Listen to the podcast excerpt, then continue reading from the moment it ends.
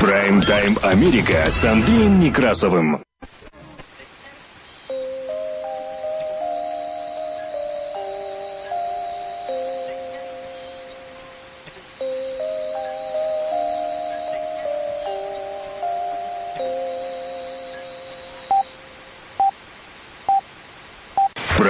Прайм-тайм Америка с Андреем Некрасовым. Добрый день. Работает служба информации медиацентра. Вас приветствует в студии за пультом и у микрофона Андрей Некрасов. Как обычно, мы открываем выпуск последних известий, краткой сводкой новостей этого часа. Оставайтесь с нами. Прайм-тайм Америка с Андреем Некрасовым. Соединенные Штаты Америки отмечают День ветеранов – Байден анонсировала новые усилия во имя улучшения положения ветеранов страны. Байден и Си Цзиньпинь проведут виртуальный саммит в ближайший понедельник. Между тем, Соединенные Штаты и Китай удивили конференцию ООН по климату совместной декларацией. Соединенные Штаты Америки, Бахрейн, Израиль и Объединенные Арабские Эмираты проводят первые совместные военно-морские учения. Меркель попросила Путина повлиять на Беларусь в связи с кризисом с мигрантами. Украина усиливает охрану границы с Беларусью. Лукашенко просит Москву подключить стратегическую авиацию к дежурству на границах Беларуси. В Беларуси задержали и оштрафовали чемпионку мира по фристайлу. Саакашвили прекратил голодовку. Генпрокуратура России требует ликвидировать международный мемориал. Минюст Соединенных Штатов Америки обвинил трех человек в финансовых махинациях на президентских выборах в 2016 году. Соединенных Штатах Америки россиянина Александра Жукова приговорили к 10 годам тюрьмы за кибермошенничество. Коалиция из 10 штатов подала иск на решение об обязательной вакцинации медработников в Соединенных Штатах. Более трех тысяч медицинских работников Кайзер хотят выйти на забастовку в Орегоне. Сдался последний шериф региона. Теперь вся Северная Каролина защищает нелегалов-преступников от Айси. В Теннесси пастор во время службы обезвредил вооруженного налетчика. Член съемочной группы подал в суд на Алика Болдуина за убийство оператора «Украинки». Элитную школу снайперов в Соединенных Штатах Америки впервые окончила женщина –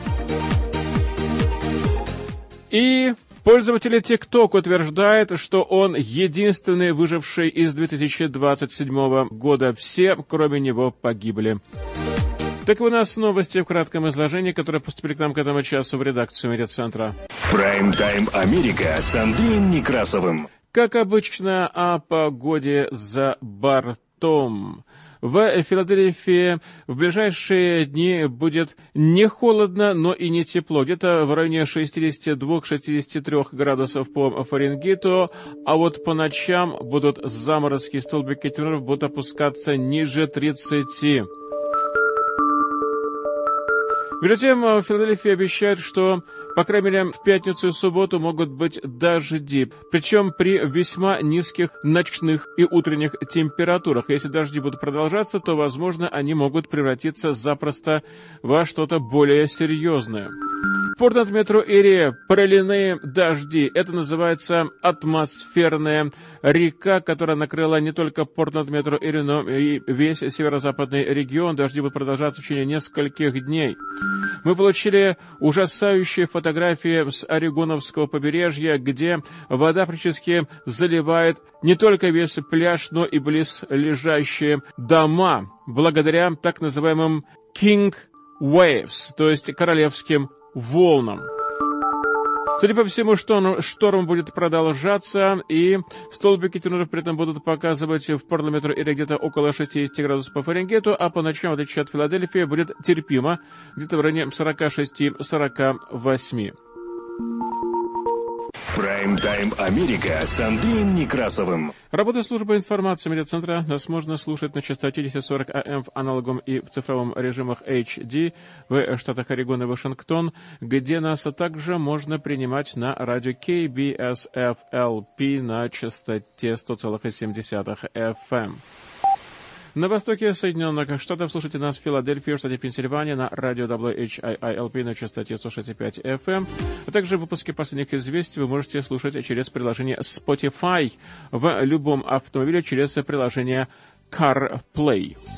Мы переходим к более подробному изложению важнейших событий.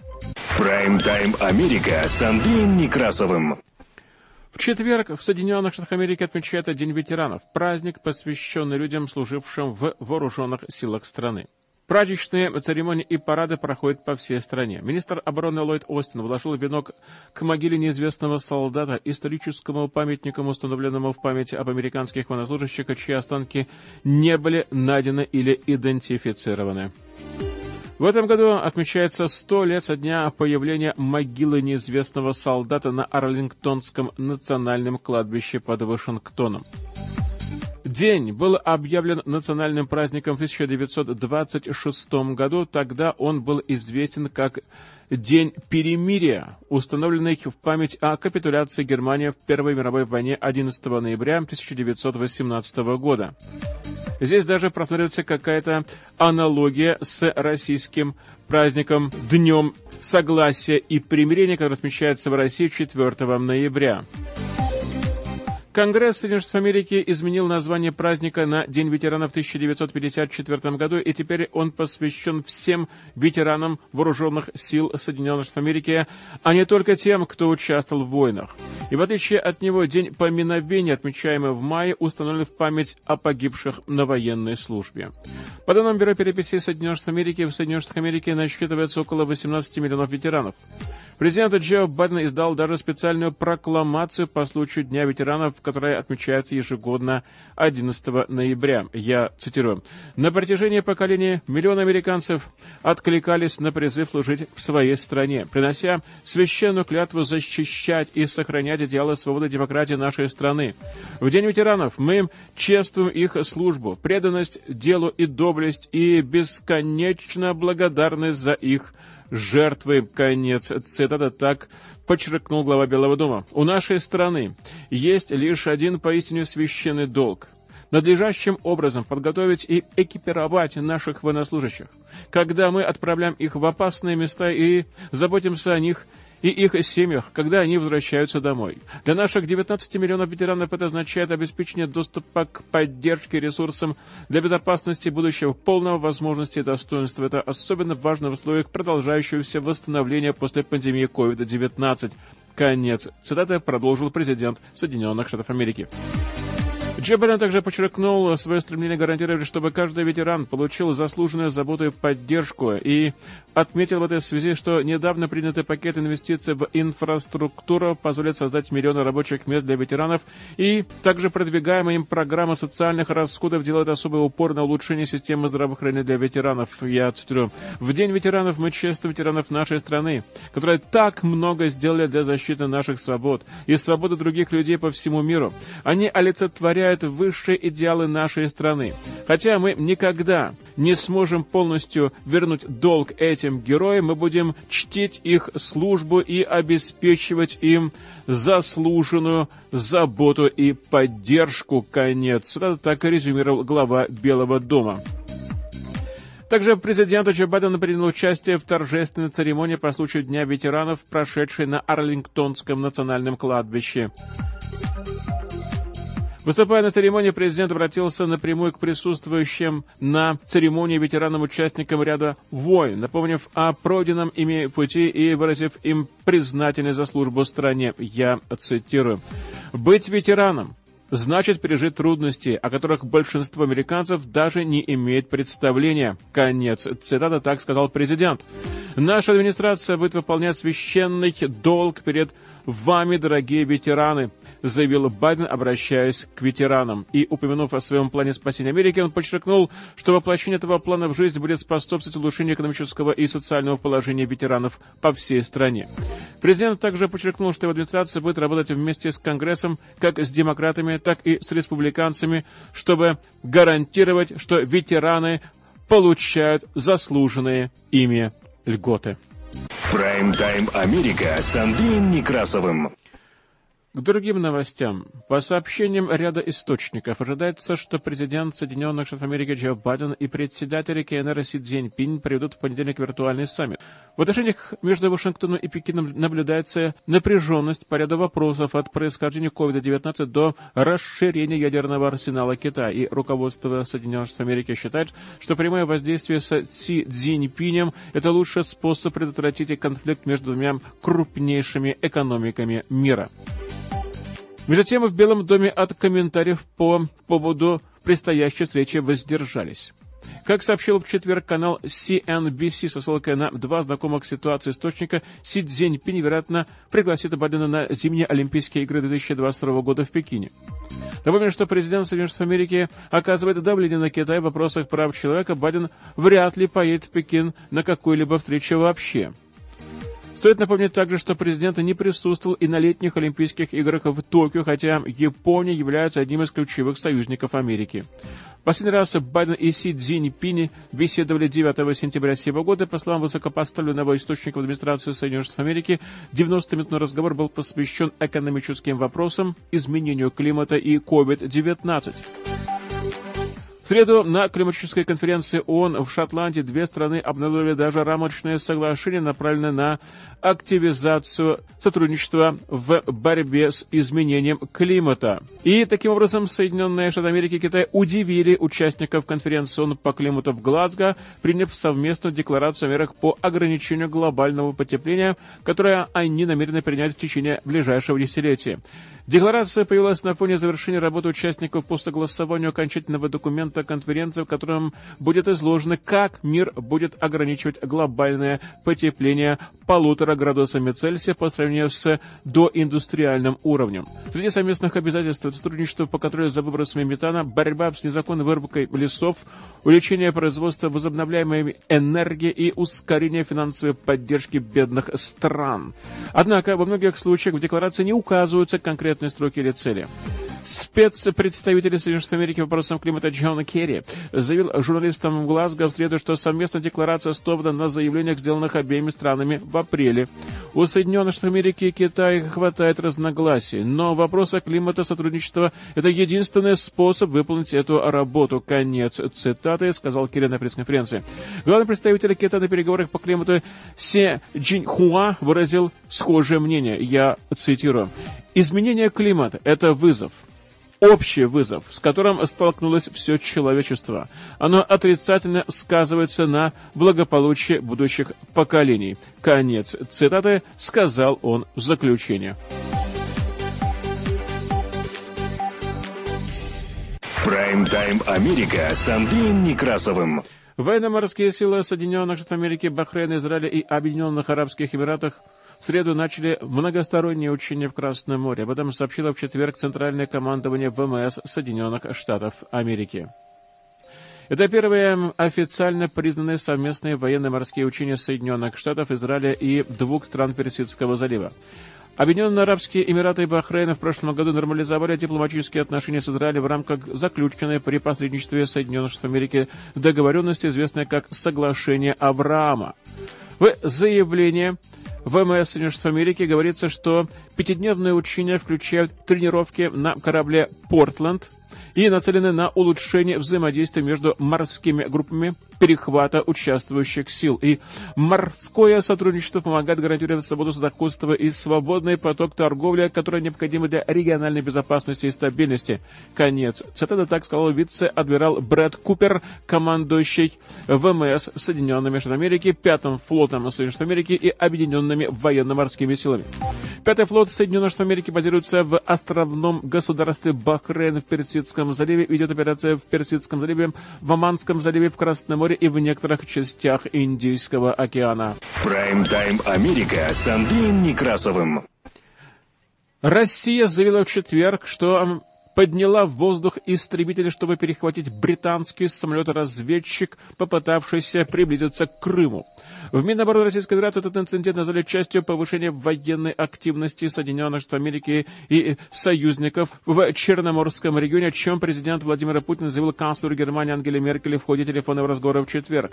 В министерстве заявили, что истребители Су-30 было поднято перехват британского разведывательного самолета Boeing RC-135, который попытался приблизиться приблизиться к Крыму. В заявлении также сообщают, что британский самолет изменил курс после того, как к нему приблизился российский самолет.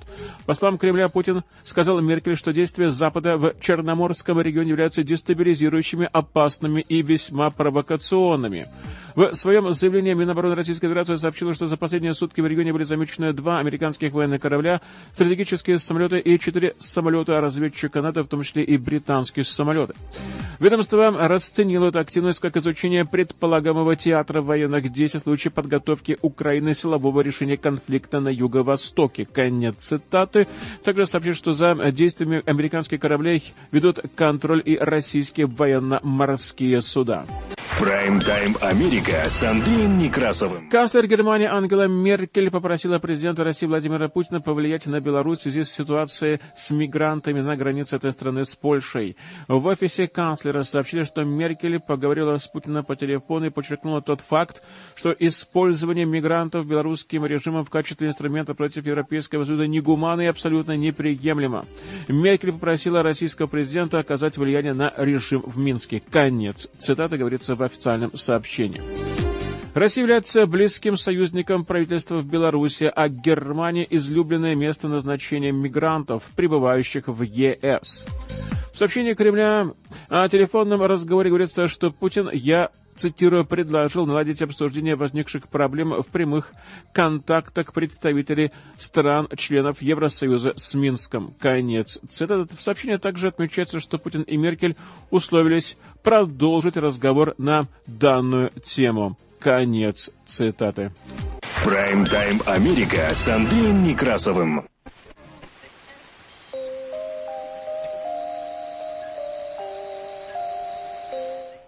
Украина усиливает пограничные подразделения на границе с Беларусью в связи с миграционным кризисом, который происходит на границе этой республики с Польшей. Об этом говорится 11 ноября в сообщении на сайте МВД Украины по итогам рабочего визита в Волынскую область министра внутренних дел Дениса Монастырского. Я цитирую. Дополнительно будет привлечено около 8,5 тысяч военнослужащих и полицейских.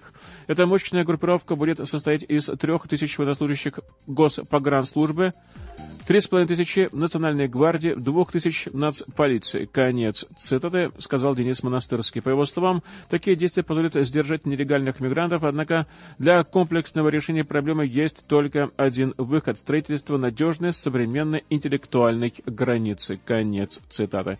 Президент Украины Владимир Зеленский во время телефонного разговора с литовским коллегой Гинасом Нуседой Отметил, что мы будем активно реагировать на развитие ситуации на наших границах. Конец цитаты.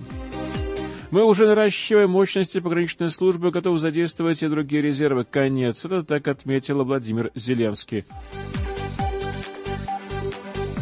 Как сообщает 11 ноября пресс-служба главы украинского государства, Владимир Зеленский также проинформировал Генса Науседу о развитии ситуации в сфере безопасности на востоке Украины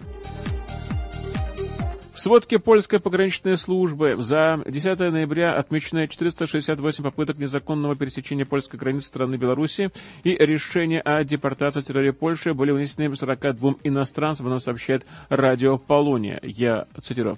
10 ноября поздно вечером группа мигрантов численностью около 150 человек штурмовала польско-белорусскую границу в районе Беловежи. Эта попытка была пресечена. В то же время в окрестностях Шудзялува Произошло нападение на польского солдата, который получил ранение в грудь брошенной веткой и произвел два предупредительных выстрела в воздух. С солдатом ничего не случилось. Нападавшие ушли вглубь Беларуси. Конец. Цитата говорится на сайте Радио Полония.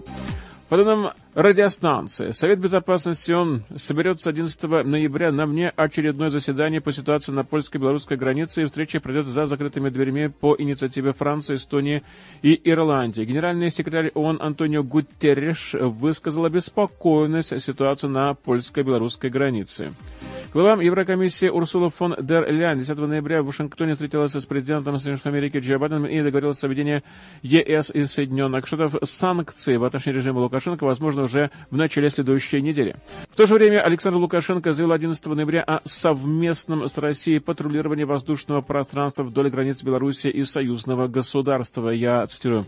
Как я вчера заметил, они направили сюда стратегические бомбардировщики в сопровождении наших истребителей. Мы должны постоянно мониторить ситуацию на границе, пускай пищать, кричат. Да, это бомбардировщики, которые способны нести ядерное оружие, но у нас нет другого выхода. Мы должны видеть, что они там делают за пределами. Конец. Цитата так заявил Александр Лукашенко по сообщению официального агентства Белта.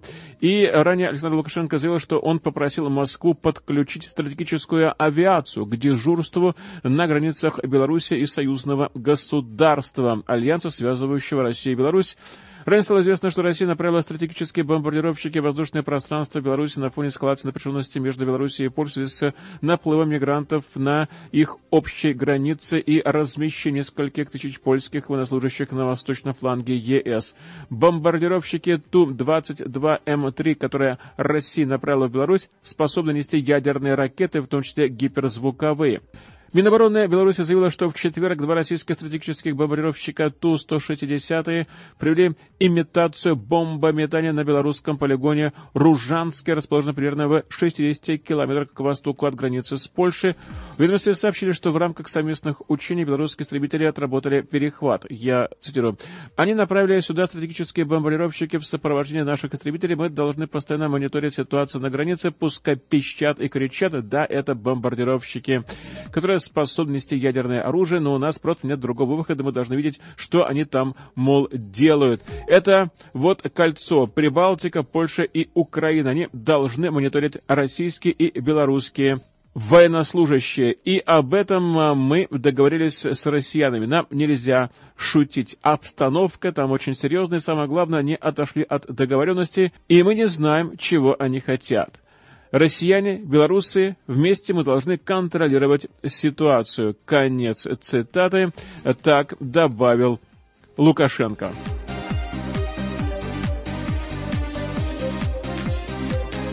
Как сообщает сайт «Зеркало», с начала осени зафиксировано свыше 8 тысяч попыток нелегально проникнуть в Германию по белорусскому маршруту. Ситуация резко обострилась 8 ноября, когда большая колонна мигрантов с Ближнего Востока направилась в сторону пограничного перехода Брузги на белорусско-польской границе.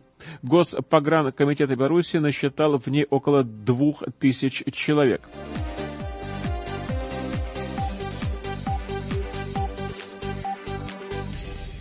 Прайм-тайм Америка с Андреем Некрасовым.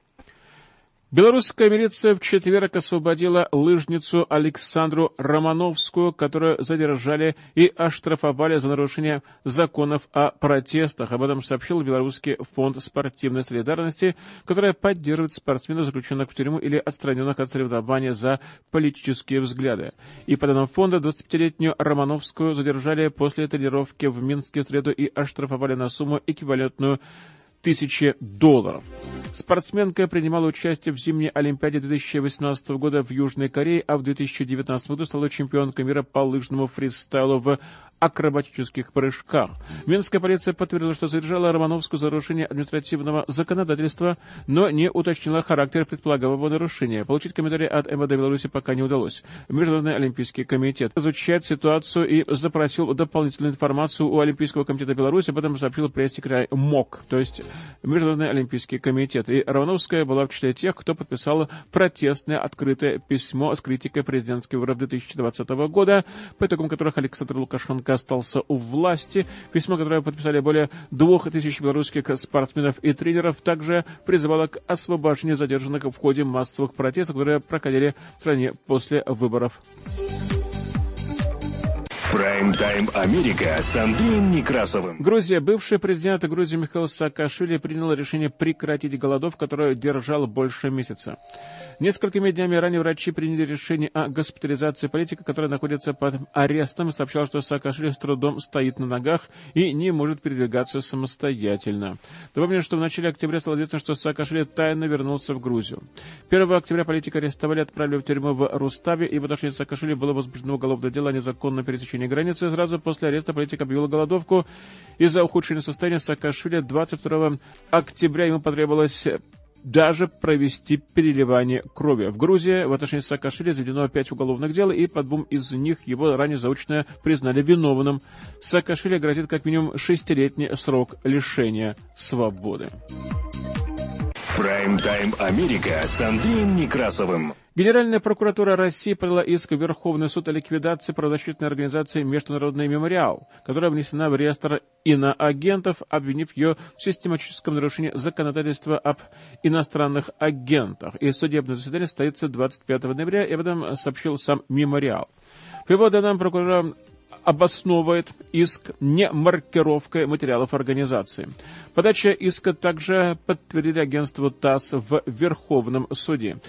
Это политическое решение об уничтожении общества «Мемориал», организация, занимающаяся историей политических репрессий и защиты прав человека. Конец цитата, так и говорится в заявлении организации. В нем подчеркивается, что по мнению Международного мемориала никаких законных оснований для ликвидации Международного мемориала нет, и что организация, несмотря на несогласие с законом об иноагентах, соблюдает его требования.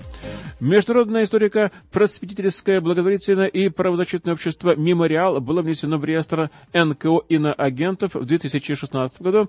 Организацию ранее неоднократно штрафовали, обвиняя в неуказании в ее материалах статуса иноагента. Напомню, что общество «Мемориал» существует уже более 30 лет. Оно было создано в 1989 году, и главным направлением его деятельности первоначально было увековечивание памяти жертв советских репрессий, а впоследствии добавились и другие историко-просветительские и правозащитные проекты. Прайм-тайм Америка с Андреем Некрасовым. Работает служба информации медиацентра. Мы продолжаем выпуск последних известий, которые транслируются на частоте 1040 АМ в аналоговом и в цифровом режимах HD в штатах Орегон и Вашингтон, где нас также можно принимать на радио KBSFLP на частоте 100,7 FM. На востоке Соединенных Штатов Америки слушайте нас в Филадельфии, в штате Пенсильвания, на радио WHIILP на частоте 106,5 FM. Мы продолжаем выпуск последних известий. Напоминаем, вы отныне можете слушать выпуски последних известий через Spotify. Это специальное приложение, которое доступно через CarPlay в каждом автомобиле. И вы можете слушать выпуски последних известий в любое удобное для вас время. Прайм-тайм Америка с Андреем Некрасовым. Мы возвращаемся в Соединенные Штаты Америки. Министерство юстиции Соединенных Штатов Америки сообщило, что трое граждан Соединенных Штатов обвиняются в управлении тремя фальшивыми комитетами политических действий, с помощью которых они незаконно получили около 3,5 миллиона долларов. Согласно обвинительному заключению Мэтью Транстел, Кайл Дэвис и Роберт Рейс – призывали жертвовать деньги в комитеты политических действий Liberty Action Group и Progressive Priorities на финансирование различных избирательных и общественных кампаний. Обвиняемые использовали для этого телефонные звонки и письменные обращения, в которых утверждали, что собирают деньги для кандидатов на президентские выборы 2000 2016 года. Согласно Министерству юстиции, получено примерно 3,5 миллиона долларов Танстел, Дэвис и Рейс направили на их личные нужды, цели, а также дальнейшее финансирование мошеннических операций. Им предъявлено обвинение в преступном сговоре, даче ложных показаний мошенничестве, отмывание денег и так далее и тому подобное. И в случае признания виновными Транстал и РС могут быть приговорены к 125 годам лишения свободы, а Дэвис к 65 годам лишения свободы. Прайм-тайм Америка с Андреем Некрасовым. Министерство юстиции Соединенных Штатов Америки объявило, что суд в Нью-Йорке приговорил гражданина Российской Федерации Александра Жукова к 10 годам тюремного заключения за мошенничество в киберпространстве. Жуков был признан виновным по четырем пунктам обвинения, среди которых мошенничество с использованием электронных средств и отмывание денег. В решении, объявленном судьей Эриком Комити также сказано, что Жуков будет должен выплатить компенсацию в размере 3 миллионов 827 тысяч 493 долларов за причиненный им ущерб. Александр Жуков был задержан в Болгарии в 2018 году по запросу американских властей, и позже он был экстрадирован в Соединенные Штаты Америки. По версии стороны обвинения, Жуков вместе с другими лицами в период с 2014 по 2016 года создавал иллюзию того, что обеспечивает просмотр рекламных объявлений в интернете, настоящими людьми. И по мнению прокуратуры, в действительности же просмотры рекламы росли за счет искусственно созданных страниц пользователей ботов. Таким образом, обвиняемые якобы получили мошенническим путем прибыль за рекламу в интернете. Как отмечает сегодня пресса, Жуков в ходе судебных слушаний указывал на то, что он не вводил клиентов в заблуждение, и, по его словам, он не стремился скрыть тот факт, что просмотры рекламы осуществлялись за счет активности ботов, и лишь удовлетворял требования заказчика заказчиков, которые стремились повысить количество просмотров рекламных объявлений на своих сайтах. Прайм-тайм Америка с Андреем Некрасовым. Коалиция из 10 штатов подала суд на федеральное правительство Соединенных Штатов Америки, чтобы попытаться заблокировать требования об обязательной вакцинации от COVID-19 медицинских работников, и об этом сообщило агентство Associated Press. В иске, поданном в Федеральный суд штата Миссури, утверждается, что это требование угрожает рабочим местам миллионов медицинских работников и может усугубить тревожную нехватку сотрудников учреждений в области здравоохранения, особенно в сельских районах, где некоторые из этих работников не решили решаются делать прививки, говорится в сообщении. По мнению Associated Press, это ознаменовало новый фронт сопротивления штатов, возглавляемых республиканцами, политики администрации президента Джо Байдена в отношении пандемии. Конец цитаты. Новые правила администрации Байдена требуют, чтобы федеральные подрядчики обеспечили вакцинацию своих работников, чтобы предприятия с более чем 100 сотрудниками были привиты или носили маски и еженедельно проходили тестирование на коронавирус. Требования должны вступить в силу 4 января. Апелляционный суд 5 округа Соединенных Штатов Америки в Новом Орлеане уже временно заблокировал требования об обязательной вакцинации для бизнеса, заявив, что оно поднимает серьезные законодательные и конституционные проблемы. Конец цитаты. Отдельное требование, опубликованное на прошлой неделе Федеральными центрами медицинской помощи и услуг Medicaid, требует вакцинации от COVID-19 более чем 17 миллионов работников примерно в 76 тысячах медицинских учреждений, которые финансируются государственными программами в сфере здравоохранения. Прайм-тайм Америка с Андреем Некрасовым. Орегон и Вашингтон. Через несколько дней более трех тысяч медицинских сотрудников Кейзера могут просто не выйти на работу в Орегоне и на юго-западе Вашингтона. Сотрудники Kaiser Permanent планируют провести забастовку, начиная с понедельника 15 ноября. Среди этих работников дипломированные медсестры, практикующие медсестры, помощники врачей и лаборанты. Они уже несколько месяцев ведут переговоры с Kaiser по поводу штатного расписания, заработной платы и условий труда. Забастовка затрагивает около 35 тысяч работников во многих штатах. В заявлении Кайзер говорится, что компания планирует сохранить свои больницы и продолжать заботиться о своих членах и о пациентах. Она также заявила, что будет информировать о любых изменениях в обслуживании. Это может быть перенос сроков приема и операции. Напомню, что забастовка, возможно, начнется с 15 ноября. Прайм-тайм Америка с Андреем Некрасовым. Шериф округа в Северной Калифорнии объявил, что его офис больше не будет отвечать на любые запросы иммиграционной таможенной службы ICE об освобождении или перемещении нелегальных иммигрантов в целях защиты безопасности жителей его округа. И об этом пишет Fox News.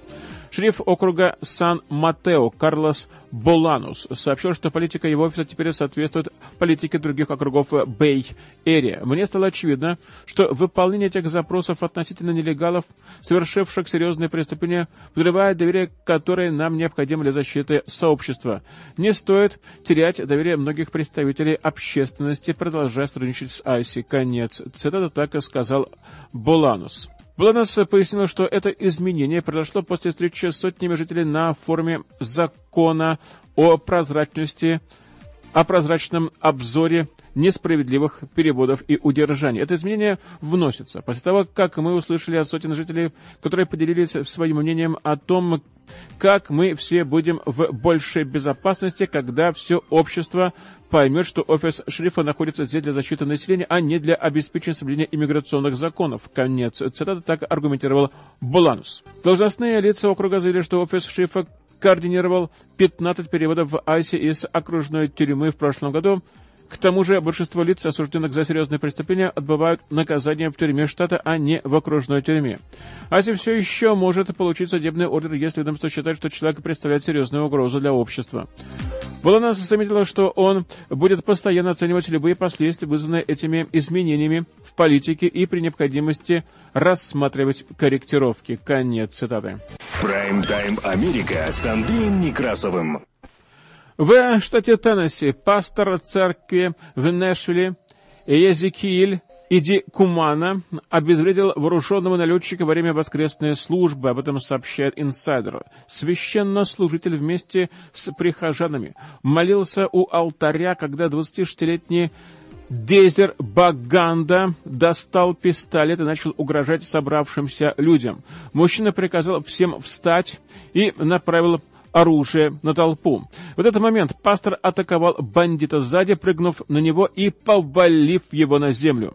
Позже к преступнику подбежали другие люди, которые отобрали у него пистолет и удерживали его в качестве в, в таком вот лежащем положении до прибытия полиции. Я бы сказал, что меня направил Бог. Я почувствовала, что мне нужно подбежать к нему и его схватить. Конец. Это так прокомментировал случившийся пастор. По данным полицейских, Баганда и ранее посещал воскресные службы. Теперь его обвинят по 15 пунктам, включая нападение при оттекчающих обстоятельствах. Ранее прихожане церкви в Вашингтоне устроили массовый драк во время проповеди, и о чем мы также сообщили ранее в выпусках последних известий. Прайм-тайм Америка с Андреем Некрасовым.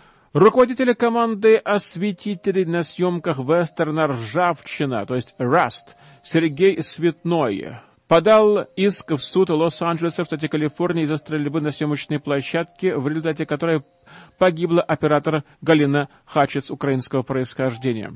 Иск подан против двух десятков членов съемочной группы, и в том числе против актера Алека Болдуина. Именно он выстрелил и убил Хатчинс. Среди ответчиков и помощник режиссера Дэвид Холлс, который выдал Болдену револьвер, а также Ханна Гутеррес Рид, отвечавшая за реквизит.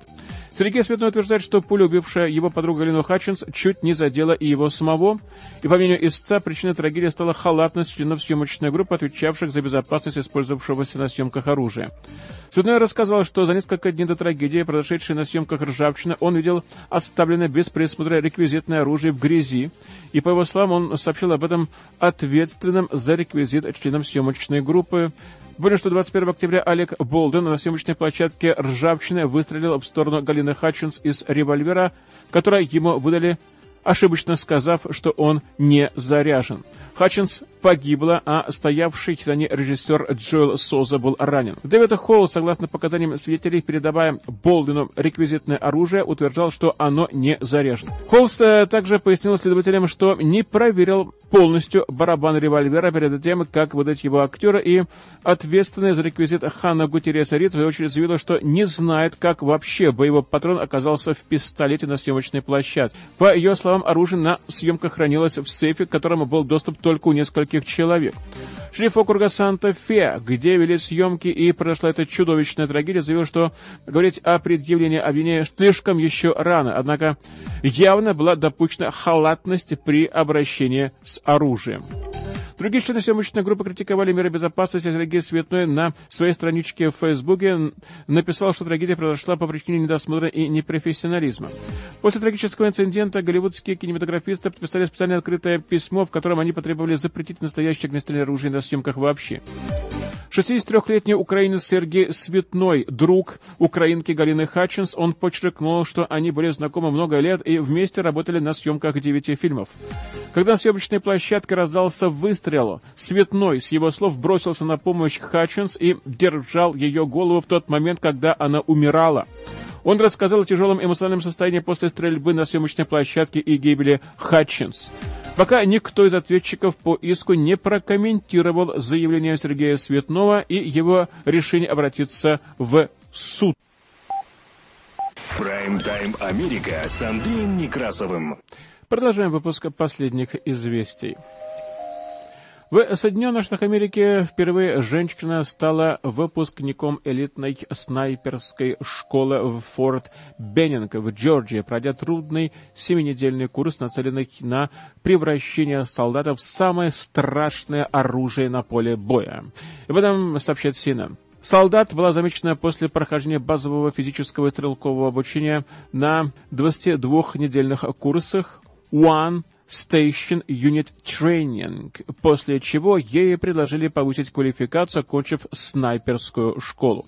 Она прибыла подготовленная к тренировкам и благодаря своей физической форме была готова к успеху. Мы гордимся результатами ее усилий и качественной подготовкой, проведенной кадрами снайперской школы. Конец цитата. Так сообщил капитан Дэвид Райт, командир батальона в снайперской школе. Личность женщины не раскрывается, но указывается, что она служит в Национальной гвардии Монтаны с декабря 2020 года. Ее вполне можно поздравить.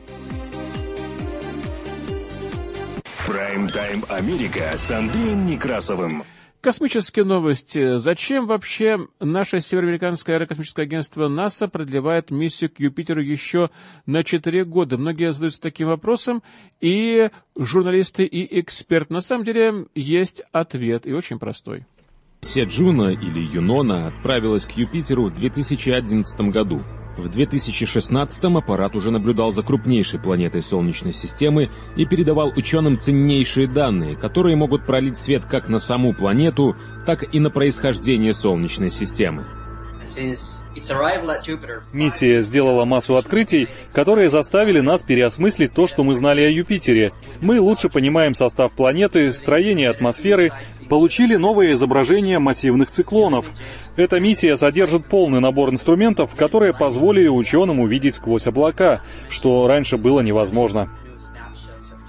В этом году миссия должна была закончиться, но ввиду отличного состояния космического аппарата она продлена еще на 4 года что позволит более детально изучить естественные спутники планеты, такие как Европа и Ганимед, и, конечно, сам Юпитер, который очень важен для исследователей космоса. Юпитер настолько большой, что в него могут поместиться все планеты Солнечной системы, и этот размер представляет для нас большой интерес. Он говорит о том, что из всех планет Юпитер появился первым. Изучая его, мы обращаемся к периоду формирования Солнечной системы. Джуно собирает данные о Юпитере по нескольким направлениям – гравитация, магнитное поле и микроволновое излучение. Именно последний показатель позволяет заглянуть как бы вовнутрь атмосферы планеты, увидеть ее 3D-проекцию. Как раз этому посвящены две научные работы, совсем недавно представленные космическим агентством. В центре их внимания так называемое «большое красное пятно», постоянная зона высокого давления, создающая антициклонический шторм на Юпитере – Астрономы начали наблюдать за ним почти 200 лет назад, но его глубина была большим вопросом. Наши данные свидетельствуют о том, что большое красное пятно растянулось в атмосфере Юпитера на 500 километров. И это намного глубже видимого уровня облаков и уровня конденсации воды. Его глубина равна расстоянию от поверхности Земли до Международной космической станции. Зональные струи, это сильные атмосферные потоки ветра, питающие энергией, этот шторм, оказались еще глубже, более трех тысяч километров. В момент усиления шторма пятно становится меньше. Кое-что прояснилось и в случае с полюсами Юпитера. В 2016 году на Южном полюсе было обнаружено 5 циклонических штормов в форме пятиугольника, а на Северном полюсе 8 циклонических штормов, образующих восьмиугольник. Через пять лет штормы оказались на тех же местах. Они формируются из-за силы вращения планеты, и первый циклон, который достигает полюса, занимает его, а следующие за ним в результате сочетания различных сил вынуждены придерживаться равновесного расстояния друг от друга. Таким образом, для достижения такой стабильности в этой части планеты мы имеем нужную скорость ветра и нужные импульсы. Больше понимания у ученых стало относительно ячеек циркуляции воздушных потоков на обоих полушариях планеты. Они подобны ячейкам Феррелла, которые существуют в умеренных широтах на Земле. Только в отличие от Земли на Юпитере не по одной такой ячейке, а по восемь на каждое полушарие. Они играют очень важную роль в формировании климата планеты. На Юпитере они начинаются на уровне облаков и опускаются как минимум на 300 километров и, возможно, еще глубже. Это значит, что эти ячейки в 30 и более раз протяженнее, чем такие же ячейки на Земле. Ученые надеются на новые подробности о Юпитере, которые может предоставить миссия Джуно в ближайшие годы, хотя срок службы аппарата может оказаться короче, чем хотелось бы. Он может выйти из строя из-за длительного воздействия космической радиации. Прайм-тайм Америка с Андреем Некрасовым. Путешественник во времени из 2027 года доказывает, что он последний человек на планете Земля. Человек, который утверждает, что он путешественник во времени, застрявший в 2027 году поделился даже доказательством того, что он последний человек на планете Земля после того, как другие пользователи TikTok заявили, что это просто фейк.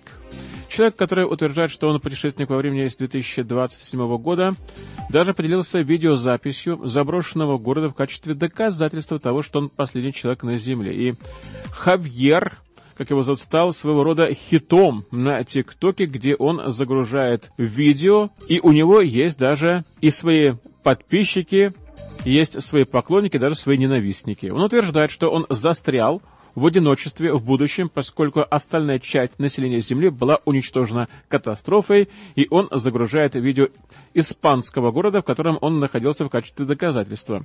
Но некоторые говорят, что он снимает просто безлюдные районы или посещает районы в тихое время дня, поэтому ТикТок теперь даже загрузил кадры оживленной городской развязки, которая устрашающе пустынна. В прошлом Хавьер делился кадрами секретного прохода в заброшенном городе и кадрами из торгового района, который превратился в город-призрак. Но недавно ему бросили вызов фолловеры в социальных сетях. Они попросили его загрузить видео с видом пустынных улиц, что он, кстати говоря, и сделал. А затем они попросили его загрузить то же самое видео, но снятое днем, сказав, что они поверят ему, если они увидят город пустым. Хавир так и сделал. И в этом ролике дорогие города выглядят совершенно пустыми. Но пользователи ТикТока все еще не унимаются и все равно обратили внимание на фрагмент одного из кадров. Один сказал, посмотрите внимательно на темные пятна на перекрестке, вы увидите там какие-то движения, похоже, что это было просто вот как-то отредактировано. А другой написал, на каждом видео у тебя разные руки, пацан. Как можно отправить ТикТок из будущего в прошлое, используя интернет, спросил третий пользователь. Переходит ли частота волны между временем, пространством и измерением? Конец цитаты заявил он. Так у нас новости, которые поступили к нам к этому часу в редакцию медиа-центра. И в авторском выпуске последних известий Prime Time Америка была использована информация агентств Reuters, Associated Press, агентства France Press, CNN, NBC Philadelphia, CBS и ABC New York, Fox Oregon, CBC Canada, BBC World Service, Interfax, Голос Америки, Эфир Digest, мониторинговые службы радиоцентра и медиа-центра Slavic Family и в заключение о погоде. Прайм-тайм Америка с Андреем Некрасовым. Судя по всему, погода у нас самая, что ни на есть, поздняя осенняя. В Филадельфии столбики температуры будут подниматься где-то примерно до 60 градусов по Фаренгейту в ближайшие дни, а потом в ближайший уикенд будет реально холодно. Только в районе 46, внимание, 46 47 днем. Это максимум, а по ночам могут быть заморозки. И при этом, что дожди будут продолжаться до субботы, и если заморозки их застанут, значит, вместо дождей будет что-то более серьезное. А вот в Портленд метро Эре суперсерьезные дожди, как реки вольные воды. Это настоящая атмосферная река, которая поразила весь северо-запад, подняв гигантские королевские волны и затопив все прибрежные районы на Орегоновском побережье. А в Портленд метро Эре дожди будут продолжаться в течение еще двух дней при температуре около 60 днем и 46-48 ночью. Всех вам благ и до новых встреч в эфире.